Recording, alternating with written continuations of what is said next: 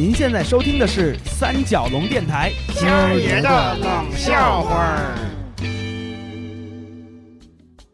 曾经有这么一个让我自己沾沾自喜的原创笑话，我也知道它属于比较另类的那种，因为啊，我讲给谁听，谁都被我弄得没滋没味的，冷笑而去。这不节前吗？我们这帮朋友又聚首了啊！唐珊珊、韩美、小宝、小四。于是我斗胆把这笑话拿出来给他们也讲了一次。我就不信像他们笑点这么低的朋友也没反应。结果您猜怎么着？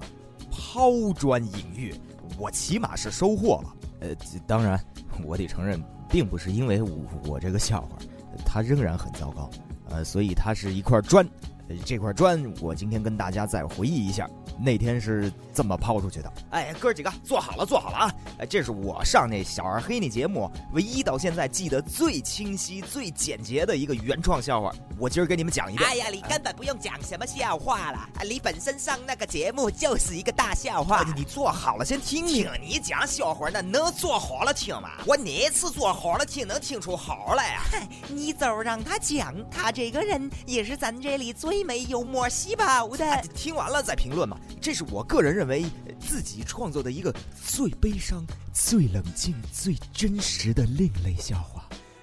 哦，不行，我一想到这儿，我就自己都被自己陶醉了。我跟你们说，太好了，成功成功，不错，笑话很棒啊！我还没说呢。哎呦我娘的，我们也没听呢。哎，那那你说吧，大兄弟，你看你没说正码呢，都能乐成这样，你再说一遍呗，乐死他们小样了哈。呃啊，笑话是这样的。要很严肃认真的听啊，注注意每一个细节。曾经有一个小男孩，他的父母非常疼爱他，从小就像掌上明珠一样呵护着他。小男孩健康幸福的成长着，他想要什么、吃什么、穿什么、玩什么，父母都尽量的满足着他。这块有啥好笑的呀？哎，他他不是说一个另类的笑话吗？我觉得应该有个另类的笑点了。那啥，这谦儿你别理他啊，接着讲。嗯，呃，不许随便笑啊。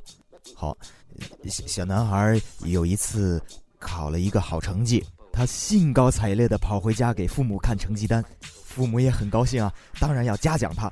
问他要什么，小男孩就高兴的喊：“带带我去姐家，带我去姐家吧，带我去姐家。”父母面有难色的望着小男孩，又相视而望，默默的低下了头。这是他们为人父母以来第一次没能满足儿子的要求，因为他们知道，小男孩是独生子，他根本没有姐姐，而恰巧他们自己也是独生子女，这就意味着小男孩连个堂姐和表姐都没有，又如何？带他去他这种想象中的姐家呢？这也忒惨了。好说是，我我没笑啊，我听他讲笑话，哭会儿都不成了。我是觉着他娘子给他赶紧生个姐不就得了？你啥能生个姐姐呀？那不过也是，你出去让那男孩认一干姐姐，不就欧了吗？那哪那么容易就认个干姐姐？你看这么多年了，你小二黑连那个亲姐姐都没认下来呢。那事儿能赖我呀？啊，那能赖我呀？哎呀，不要吵了啊，让谦儿接着说了啊。嗯，反反反正这小男孩呢，后来又有几次呃得了好成绩。又和父母提出过几次这样同样的要求，带我去姐家吧，这次带我去姐家吧，带我去吧。可怜天下父母心啊！他们知道独生子女的通病就是太孤单了，可他们就一直找不到好办法来满足孩子的要求，直至抱憾终生。时过境迁，一晃六十多年过去了。当年的那个小男孩，也已经是两鬓斑白的老人了。而每年清明，他在给自己父母上坟的时候，都会守着父母的墓碑，喃喃自语良久：“爸妈，我来看你们来喽！哎，这辈子呀，有你们这么慈祥的父母，我知足了。现在呀。”我也是儿孙满堂，嘿，我也像你们二老当年疼爱我一样的疼爱着他们。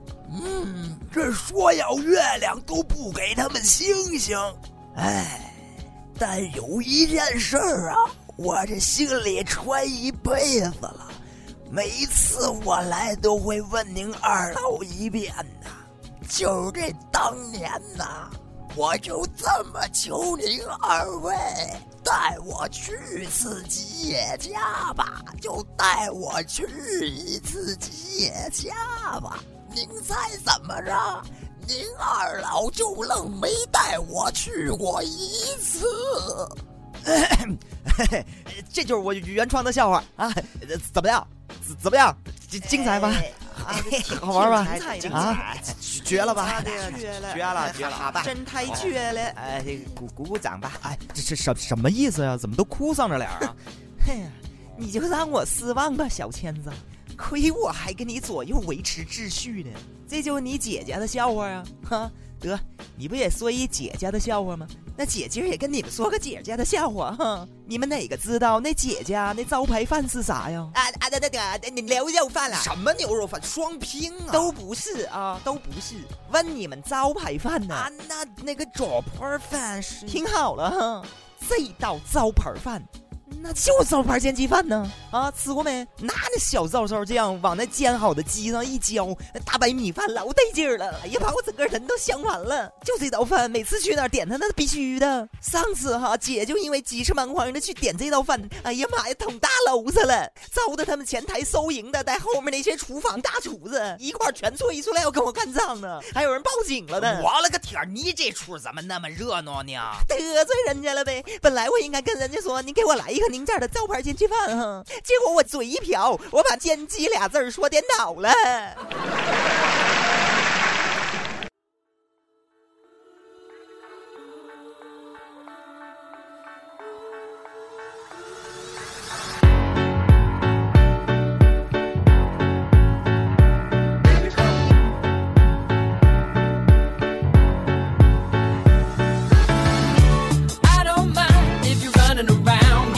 On the top.